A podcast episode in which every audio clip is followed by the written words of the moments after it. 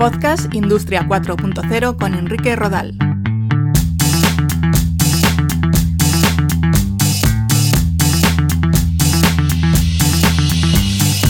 Saludo, bienvenidos a un nuevo episodio de Podcast Industria 4.0. Ya sabéis que para cualquier duda, cualquier cuestión relacionada con la creación y difusión de contenido sobre transformación digital, o si os interesa una charla más personalizada sobre Industria 4.0, me podéis localizar en contacto arroba podcastindustria40.com.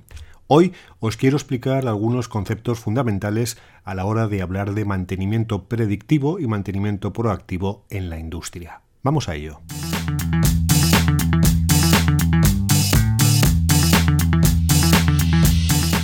En primer lugar, un par de explicaciones relacionadas con el mantenimiento de máquinas empleadas en los procesos de producción. Hace unos años, cuando una de estas máquinas se estropeaba y había que pararla, se llevaba a cabo un mantenimiento correctivo, es decir, un técnico iba a nuestras instalaciones y arreglaba la máquina estropeada. Esto obviamente ocasionaba problemas importantes como el tener parada una máquina durante un tiempo y por tanto, en algunos casos, la producción. Para evitar estas averías se empezó a ofrecer un mantenimiento preventivo, Tan sencillo como que un técnico pasase cada cierto tiempo por nuestras instalaciones y revisase el estado de las máquinas. Si observaba alguna anomalía, podía solicitar una reparación, etc. El mantenimiento preventivo garantiza un porcentaje alto de efectividad, pero supone que un técnico nos visite, tener que parar la máquina durante un tiempo si es necesario, etc. Y desde hace unos años se empiezan a ofrecer mantenimientos predictivos. Las bases de este tipo de mantenimientos es que las máquinas están dotadas de sensores que recogen información sobre su funcionamiento.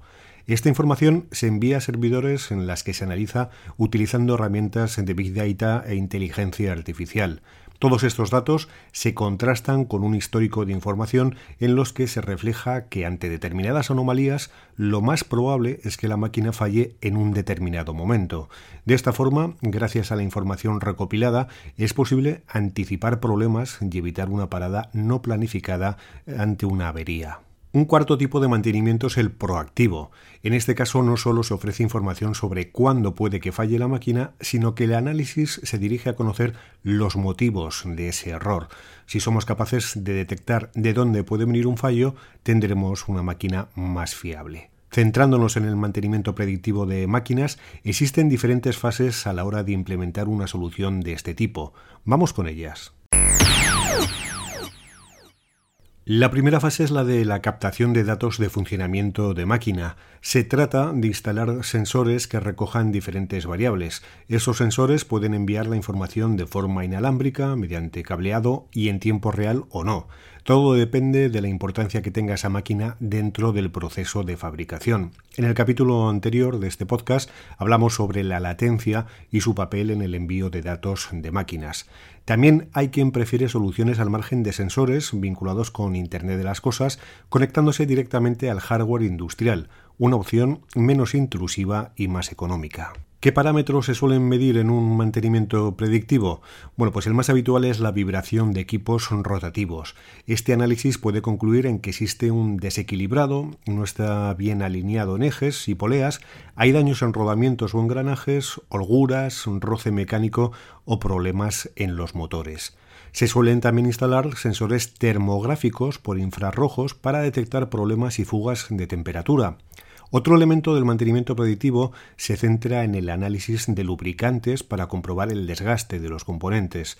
Si se observan restos o contaminantes es un indicio de degradación de la máquina. La supervisión de la presión hidráulica también puede ofrecer buena información sobre el estado de la máquina, posibles fugas u obstrucciones. También se emplean sensores para analizar la calidad de los humos de combustión. Hay otras técnicas más complejas para analizar el funcionamiento de máquinas, como ultrasonidos para medir humedades o temperaturas, la inspección radiográfica para identificar defectos internos en las piezas, el análisis de campos magnéticos o el uso de líquidos penetrantes para detectar fisuras y los impulsos de choque para determinar el estado de los rodamientos. La sensorización de una máquina es una de las fases más importantes de un proyecto de mantenimiento predictivo, ya que la instalación de un sensor en una ubicación inadecuada puede producir un diagnóstico erróneo. Si no hay buenos datos, aunque tengamos los mejores algoritmos de, análisis, las conclusiones desde luego no van a ser adecuadas. Una vez que tenemos los datos y la información del funcionamiento de la máquina, hay que establecer los umbrales de comportamiento óptimo que nos ofrecen las cifras normales de operación de dicha máquina. Es lo que algunos denominan monitorización basada en condición. El principal inconveniente es que al establecer estos parámetros, cualquier anomalía temporal, en lo que se refiere a vibraciones o temperatura, va a ser reconocida como una alarma y las falsas alarmas generan paradas y mantenimientos innecesarios. Es por ello que además de los datos reales para llevar a cabo un mantenimiento predictivo óptimo, es necesario un histórico de información sobre el funcionamiento de esa máquina, temperaturas, averías, reparaciones, mantenimientos, tipo de componentes, número de ciclos, etc. Es determinante cruzar todos estos datos y para ello hacen falta herramientas de analítica y en algunos casos sistemas de inteligencia artificial. Gracias al Machine Learning se pueden identificar patrones de comportamiento anómalos y determinar cuándo y dónde se puede producir una avería. Se estima un desgaste o sobreesfuerzo de la máquina, desviaciones en el funcionamiento normal o alteraciones en el consumo energético, por ejemplo. Esto tiene una clara incidencia en conceptos como el cálculo de riesgos de fallos o ROF, Risk of Failure, y la vida útil restante de los equipos o RUL, Remaining Useful Life. Hay que recordar que este tipo de algoritmos de inteligencia artificial siguen aprendiendo más a medida que se incorporan más datos de funcionamiento, sean en tiempo real o históricos, por lo que sus previsiones van mejorando con el tiempo.